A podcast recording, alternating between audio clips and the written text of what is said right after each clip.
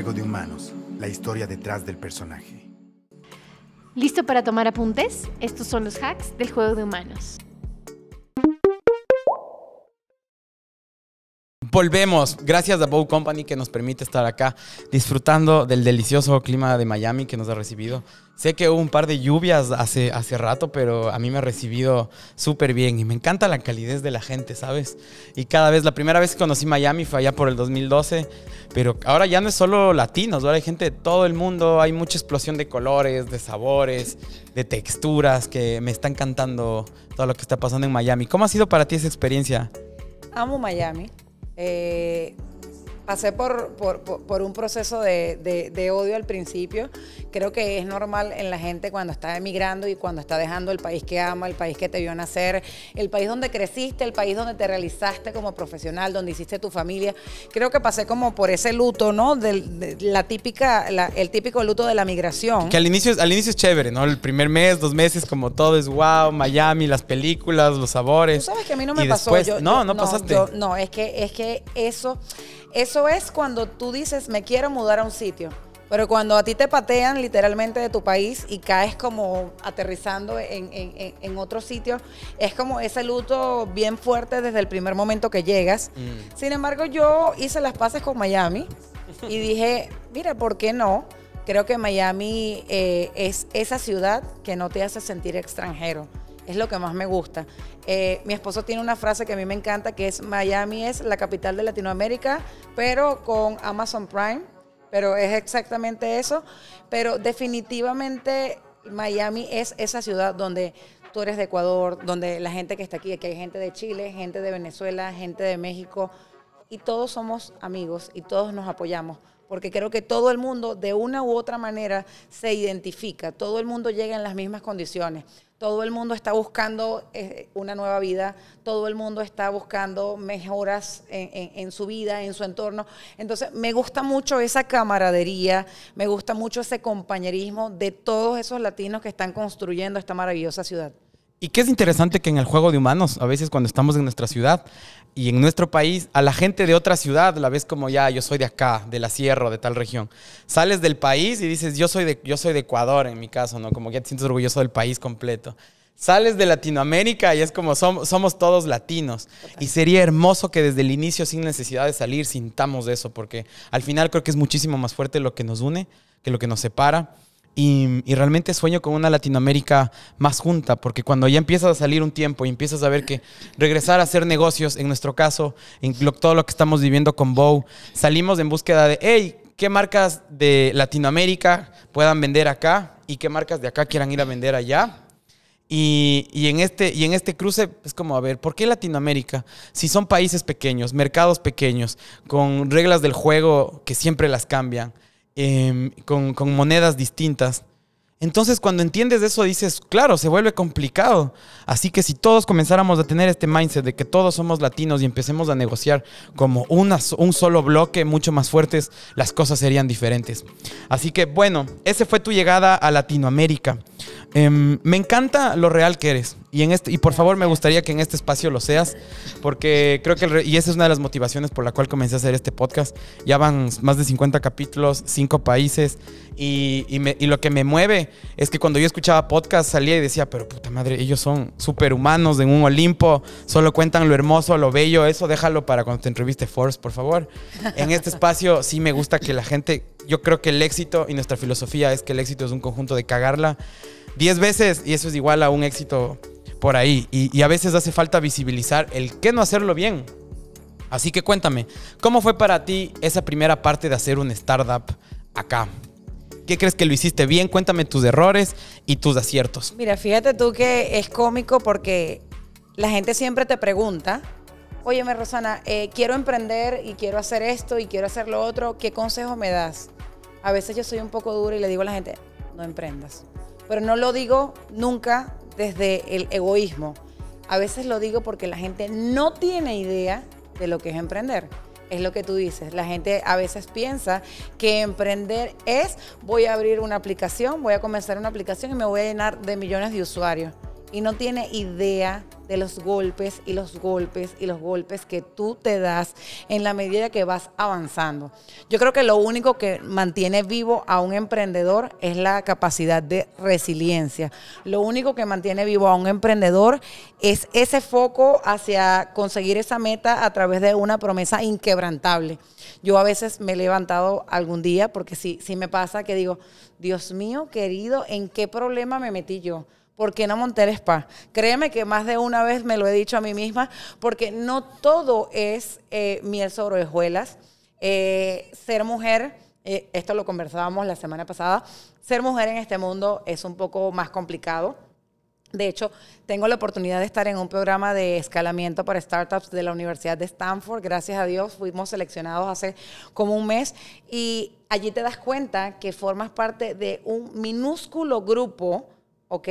de emprendedores. Fíjate tú que eh, eh, ellos tienen como un, una, una, estadística que dice que solamente 2% de los fondos de capital de riesgo le dan dinero a los latinos.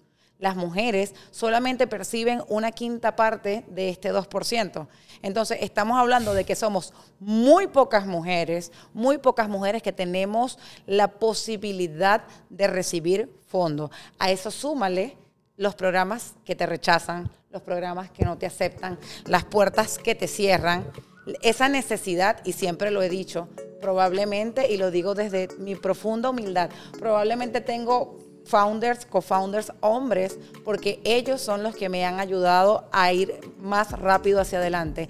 Es muy fuerte ser una solo founder mujer, sumamente fuerte, porque no te escuchan, porque creen que no tienes idea de lo que estás hablando. Eh, encima de eso, el otro día lo estaba comentando en un programa que me, eh, en el que me entrevistaron.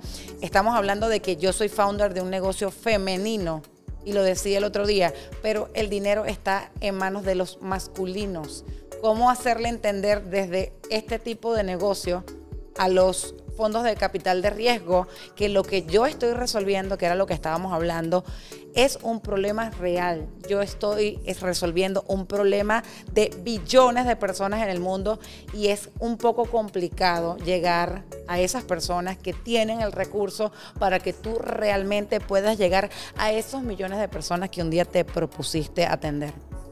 Total, totalmente. Así que es literal entre el casi nada de personas batallando para poder levantar capital. ¿Has levantado antes? ¿Es tu primera ronda?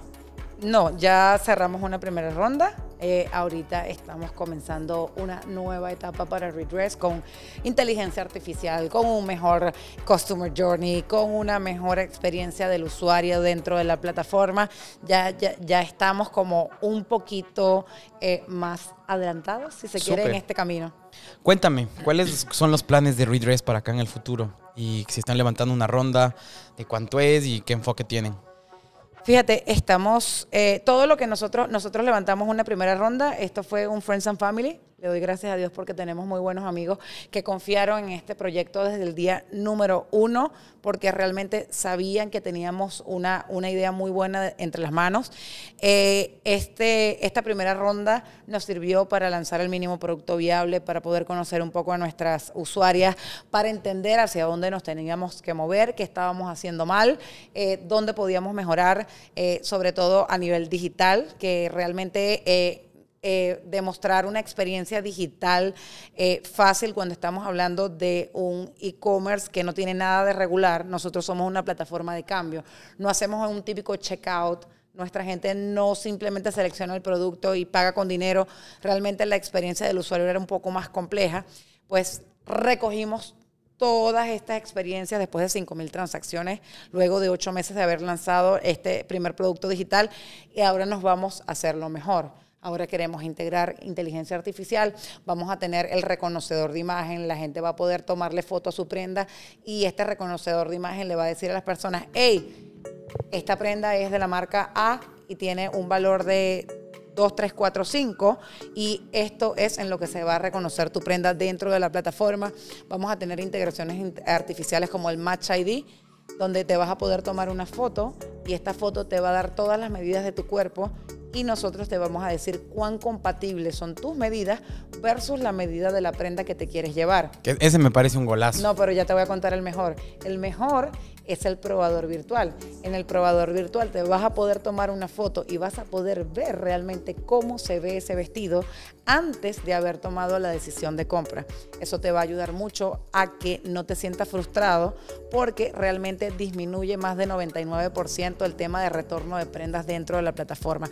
Todas estas son mejoras que se van a venir en la plataforma 2.0 y por supuesto tenemos el tema de contratación, tenemos, eh, somos un equipo de 12 personas, la mayoría del equipo se encuentra en Latinoamérica, tenemos un equipo híbrido de IT, tenemos una parte como un software eh, house y tenemos a un líder de IT que está dentro de Redress, que es el canal directo con, con, este, con este equipo que se encuentra en Brasil y pues queremos ampliar el equipo, necesitamos ampliar el equipo y queremos, por supuesto, tener la capacidad eh, a nivel de marketing para poder apuntar a 74 millones de mujeres en este país.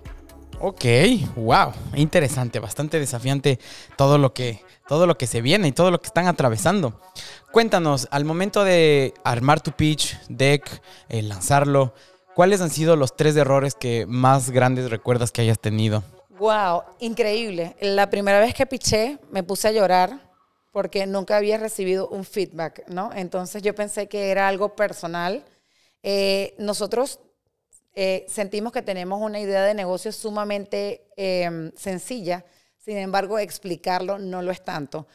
Creo que el primer consejo que te voy a dar es que cuando vayas a pichar, definitivamente debes encontrar un lenguaje que sea completamente amigable con cualquier tipo de público. Siempre lo digo, si un niño de 5 años lo puede entender, entonces creo que vas por buen camino. Lo segundo es el tema del storytelling. No podemos pararnos como robots y hablar de un modelo de negocio porque probablemente la persona que te está escuchando no está dentro de tu industria. Tienes que hacerlo con un lenguaje tan amigable que te permita, más allá de que sea una persona joven o que sea una persona eh, mayor, entender cuál es tu propuesta de valor, aunque no se encuentre dentro de la industria. Y la tercera es hacerlo entretenido. Nosotros hemos tenido la oportunidad de ganar tres competencias de pitch y es precisamente por, por ese dinamismo y, y por esa historia tan chévere que uno cuenta, porque todas las historias tienen, tienen un, lado, un lado motivador, todas las historias tienen un, lado increíble que le puedes contar a la gente y que lo motive, ¿no? Que, que, lo mantenga arriba viendo cuál es tu propuesta de valor y cómo estás solucionando un problema que hasta ahora no había sido atendido de la manera en que lo estás atendiendo tú. Yo creo que esos son como los tres tips que doy siempre y fíjate, son sencillos para mejorar tu pitch. O sea, sencillez Segundo, utilizar un idioma universal. Y tercero, darle historia, darle historia, porque todo viene con una historia. Humanizarla. Siempre comenzar el pitch con una historia humana detrás que conecta a las personas. Absolutamente. Porque si no, son personas que están escuchando todos los días problemas, solución, mi pricing, que ya se vuelve como común y cuando a veces no te enganchas con la, con la industria, pierdes el tiempo. Y recuerden que el feedback es un regalo. Hace poco tuvimos una clase con, con Notion, conocimos a su CEO y me, me, quedé con esa frase como el feedback es un regalo. Absolutamente. Que a veces cuesta a nosotros y no sé si por nuestra cultura latina, que a veces en el español no somos lo suficientemente directos y nos gusta decirlo como por acá, por allá y medio. Si es que me lograste entender lo que te quise decir o si no, versus a veces cuando eres mucho más directo y ayuda como decir, comenzar con, oye, creo que estás haciendo esto bien, bien, bien. Sin embargo, creo que esto, esto, esto podemos mejorar y esto estás mal, esto me gusta, esto no. Hace que los procesos de inducción de una nueva persona o un nuevo o un inversionista o un posible proveedor te dé conocimiento mucho más rápido y directo. Yo estoy de acuerdo, sin embargo, hasta cierto punto, cuando muchas veces estás expuesto durante tanto tiempo eh, a feedback, todo el mundo tiene una opinión distinta. Creo que debes ser lo suficientemente sabio para quedarte con el feedback bueno, con ese que te resuena eh, ese que sabes que, eh, del que estás cojeando, esa, esa, pata coja que tienes, creo que debes de ser lo suficientemente inteligente para reconocerla, porque si no, todos los días alguien va a tener una opinión distinta de tu pitch. Yo siempre hago hincapié en esto porque todo el mundo te va a dar feedback, no tienes que tomarlo todo. Sé muy sabio en saber cuál es el feedback que tienes que tomar para poder cambiar la manera en la que estás contando tu historia. Definitivamente. Y no solo para el deck, sino en general para la vida. A veces hay gente que hay cosas que te hacen sentido, otras que no. Y es un proceso, ¿sabes? Por lo que veo para ti también. Que en un inicio, como uno cuando entra y no sabe de este mundo y acoge todo y te comienzas a marear. Porque uno te dice, enfócate más por acá, otro por acá. Y luego ves tanto contenido en redes sociales y en libros, en internet, que te vas por un millón de cosas. Así que es como empezar a... Pero es creo que parte del proceso también. En esa primera etapa, no sé cómo fue para ti, cuéntamelo. Para mí fue explorativo. No sé, no es una industria, entrar a logística, luego enfocarnos en e-commerce. No lo entiendo, empezar a escuchar a todo mundo y luego te mareas, ves tantos cursos y como que después dices, ya, ya metí la patita, ya tuve mi primer cliente, ya me entré a nadar en lo que ya sé lo que estoy haciendo. Y ahí dices, ya, ok, como ya tengo criterio, empiezo a tener criterio propio. Y yo lo veo de una forma en la que es como recibe el contenido, como cuando vas al... O sea, necesitas hacer digestión antes de que salgas, ¿no? Entonces, como pasas por digestión y dices, ok, ¿esto me sirve? ¿Lo guardo o esto lo desecho y se va? Estoy sumamente de acuerdo contigo. Yo creo que una de las cosas que muchas veces observo en este ecosistema, ¿no? Es como ese ego exacerbado de, muchas personas. Yo creo que desde que yo tomé la decisión de emprender, siempre me he mantenido humilde y con un cable a tierra. Siempre mi premisa es, no sé lo suficiente. ¿Qué puedo aprender hoy que ayer no sabía? Porque es lo que tú dices, es definitivamente un proceso educativo para ti donde tú nunca terminas de entender bien lo que estás haciendo. Y es como una historia sin fin. Estudias hoy una cosa y mañana aprendes otra y pasado mañana aprendes otra.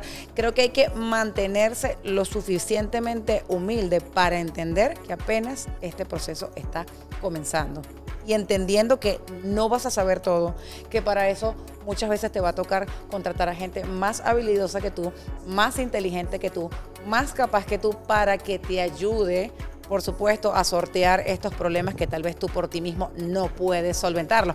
Por ejemplo, en Redress eh, tenemos como unos perfiles muy, muy graciosos los tres founders, y es que como yo soy todo lo que es creatividad, creatividad al máximo, tal vez modelo de negocio, pero tengo mi, mis dos founders, uno es súper numérico, el otro es súper legal, son súper estructurados. Un founder con creatividad por sí solo no llega a ninguna parte, ni una gente que lo que sepa hacer es Excel llega a ninguna parte. Tiene que haber como un buen mix de todas estas cosas que te estoy diciendo para que el modelo de negocio, que al final es tu hijo, sobreviva. Sobre todo, lo veo como un barco. Y me encanta, como me vas escuchando, voy haciendo analogías simples así en todo el transcurso del tiempo, porque soy bastante gráfico y me imagino que siempre hace falta primero los soldados de base que construyan la casa y le den estructura a las cosas, y el soñador o los soñadores que estén afuera, siempre atrayendo y ampliando más del camino, con machete abriendo por donde tenemos que pasar. Así que es así este querido y hermoso mundo de founders. Algo que me encantaría compartirles luego de este viaje, vamos ya dos viajes, la primera gira por Latinoamérica, esta por Estados Unidos y que es empezar a ver y creo que para la gente que se quiere mover, creo que el primer paso, si, está, si puedes darte la oportunidad de, que sea explorativo, en nuestro caso logramos rentabilizar la empresa y podemos hacer este esfuerzo para venir acá y hacer, y hacer todo esto. Si es que no lo tienes en un primer viaje, recomiendo que primero vayan a charlas, vean eventos internacionales donde puedes conectar con gente, donde puedas ver cómo se mueve el ecosistema tratar de que las primeras reuniones sean por Zoom y después ya venir a cerrar negocios o venir a ampliarse, a conversar ya con, con una agenda un poco más estructurada de por dónde vas, antes que solo como lanzar un ticket, dejarlo todo o arriesgar todo, porque los costos también son bastante, bastante altos para la gente que se quiera internacionalizar y esté en ese proceso de salir de su zona de confort y de su país. Así que aparte de esto, que es como la primera percepción que tengo y les puedo dejar, ¿qué otro hack podrías compartirle para founders latinos que tienen ganas de entrar a Estados Unidos? Mira, definitivamente yo creo que tienen que hacer eh, un estudio exhaustivo del mercado. Eh, Estados Unidos es un país bien particular que tiene conductas de consumo también muy particulares. Fíjate que en, en, nuestra área, que es la industria de la ropa de la segunda mano, por una parte tenemos que Estados Unidos es el país más consumidor del mundo de la primera mano, pero también es el mayor consumidor del mundo de la segunda. Tiene conductas bien particulares que tal como tú dices, es importante que primero la sientas, que primero la vivas, que primero te documentes de cómo en este país se ataca ese dolor que tú asumes estás atacando de una manera igual en tu país. Creo que es sumamente importante que tú conozcas a ese buyer persona eh, en este país porque probablemente la vida te dé sorpresas porque aquí realmente muchas cosas no funcionan como el resto de los países. Totalmente. ¿Cómo ves del mundo del e-commerce y la moda? Em, que me parece bastante interesante. hay bastantes marcas locales y parte de mi propósito por esta gira por Latinoamérica fue un reencuentro con mis raíces, tanto latinas como indígenas, y ver que encontré muchas marcas que cuando lo llevan a lo aspiracional, te lleva, te atrae. Cuando le ves solo como al indígena o a la gente pop, relativamente pobre, entre comillas, hablando para la gente que esté solo en Spotify. Em, porque realmente son ricos, depende de qué es éxito y cómo estás midiendo la pobreza o la riqueza. Em, pero cuando lo llevas a una tienda de ropa, a un, uno de los, el año anterior, con un menú, en un bar de Guayaquil, en Quito, fue escogido por el 50 Best Bars como el mejor, la mejor carta de cócteles del planeta Tierra 2022. Y fueron 12 cócteles en un estudio de seis meses que la, la, materia prima y la estructura de los cócteles está hecho con cosas propias del Ecuador, autóctonas, y compradas a proveedores locales, con una cadena de suministro responsable mm, con el, con el ambiente y con, y con todo el ámbito social de las personas que lo están haciendo. Y lo llevaron, casualmente, uno de los tragos es del pueblo de donde nació mi madre, Guano, y, y, y estarme tomando en un lugar hermoso, que sea uno de los mejores cócteles del planeta Tierra, lo lleva a lo aspiracional. Y hoy eso me conecta también con ese propósito, de que más marcas latinas puedan venir hacia, hacia Estados Unidos. Y ahí va con toda esta barrera y nosotros ser ese facilitador para su logística, para sus pagos y demás.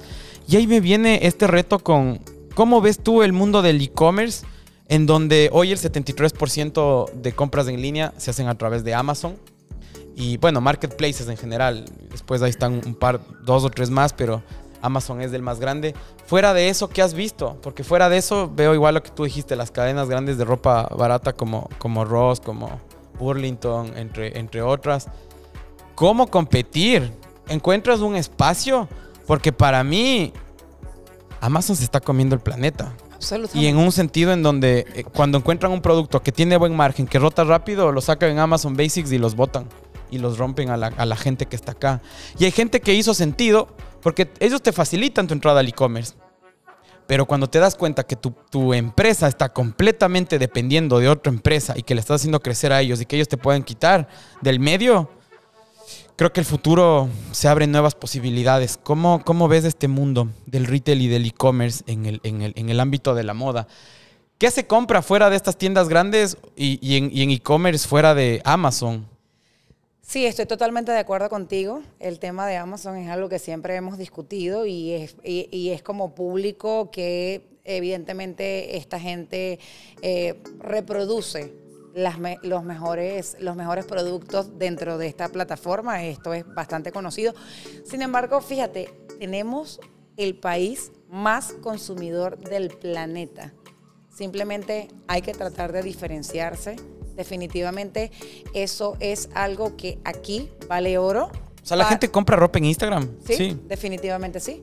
Aquí la gente compra ropa de cualquier manera. Es una locura el nivel de consumo de este país. Definitivamente Amazon tiene el monopolio, todo el mundo lo sabe, pero eso no quiere decir que no haya espacio para retailers más pequeños, definitivo. Yo la opción que le veo es como por marcas de contenido, ¿no? Que crean, o sea, como creadores, influencers, que tengan su propia marca, creen una comunidad y conecten, porque si no, entrar en juego de ads debe ser en un nicho como solo Miami, unos 2, 3 años, un gran branding para que haga sentido la marca. ¿Cómo lo ves tú para marcas que son pequeñas y medianas en moda que quieran empezar a vender de forma global? Fíjate, hay, opciones. Por ejemplo, conozco a, una, amiga, se ha hecho amiga mía eh, en este tiempo. Ellos se llaman Pivot Market y ellos son una ventana precisamente de e-commerce para las marcas pequeñas. Revisen, la idea está súper cool. Ellos están basados aquí en Miami, conectan marcas latinas, ¿ok? Y realmente hay opciones, hay opciones que están creciendo, hay cosas muy nuevas que están abriéndose paso aquí en, en la ciudad y definitivamente veremos más propuestas de valor a nivel de e-commerce. Ok, me ha encantado. Les dejamos muchísimos hacks. Lo que tratamos de hacer con este segundo segmento es a través de los errores y aciertos de distintos founders tratar de acelerar su proceso. Dijéranlo, disfrútanlo, pegan un snack y vamos con la tercera parte. La vida va más allá del juego de humanos. Cortes y volvemos. Tu logística, simple y a tiempo. A través de nuestra plataforma, contrata y gestiona tus envíos a todo el país. Tu felicidad es la nuestra. Tus éxitos son los nuestros. Así construimos un mejor país. Tus envíos y entregas a otro nivel. Ágil, rápido y seguro. Tú nos importas. Buscamos la mejor opción para tus envíos con seguridad y precio justo. Expande tus límites y llega con tus productos a todo el país. Vive una experiencia diferente. Vive la experiencia Bow. La logística del futuro hoy. Bow te conecta. Envíos con propósito.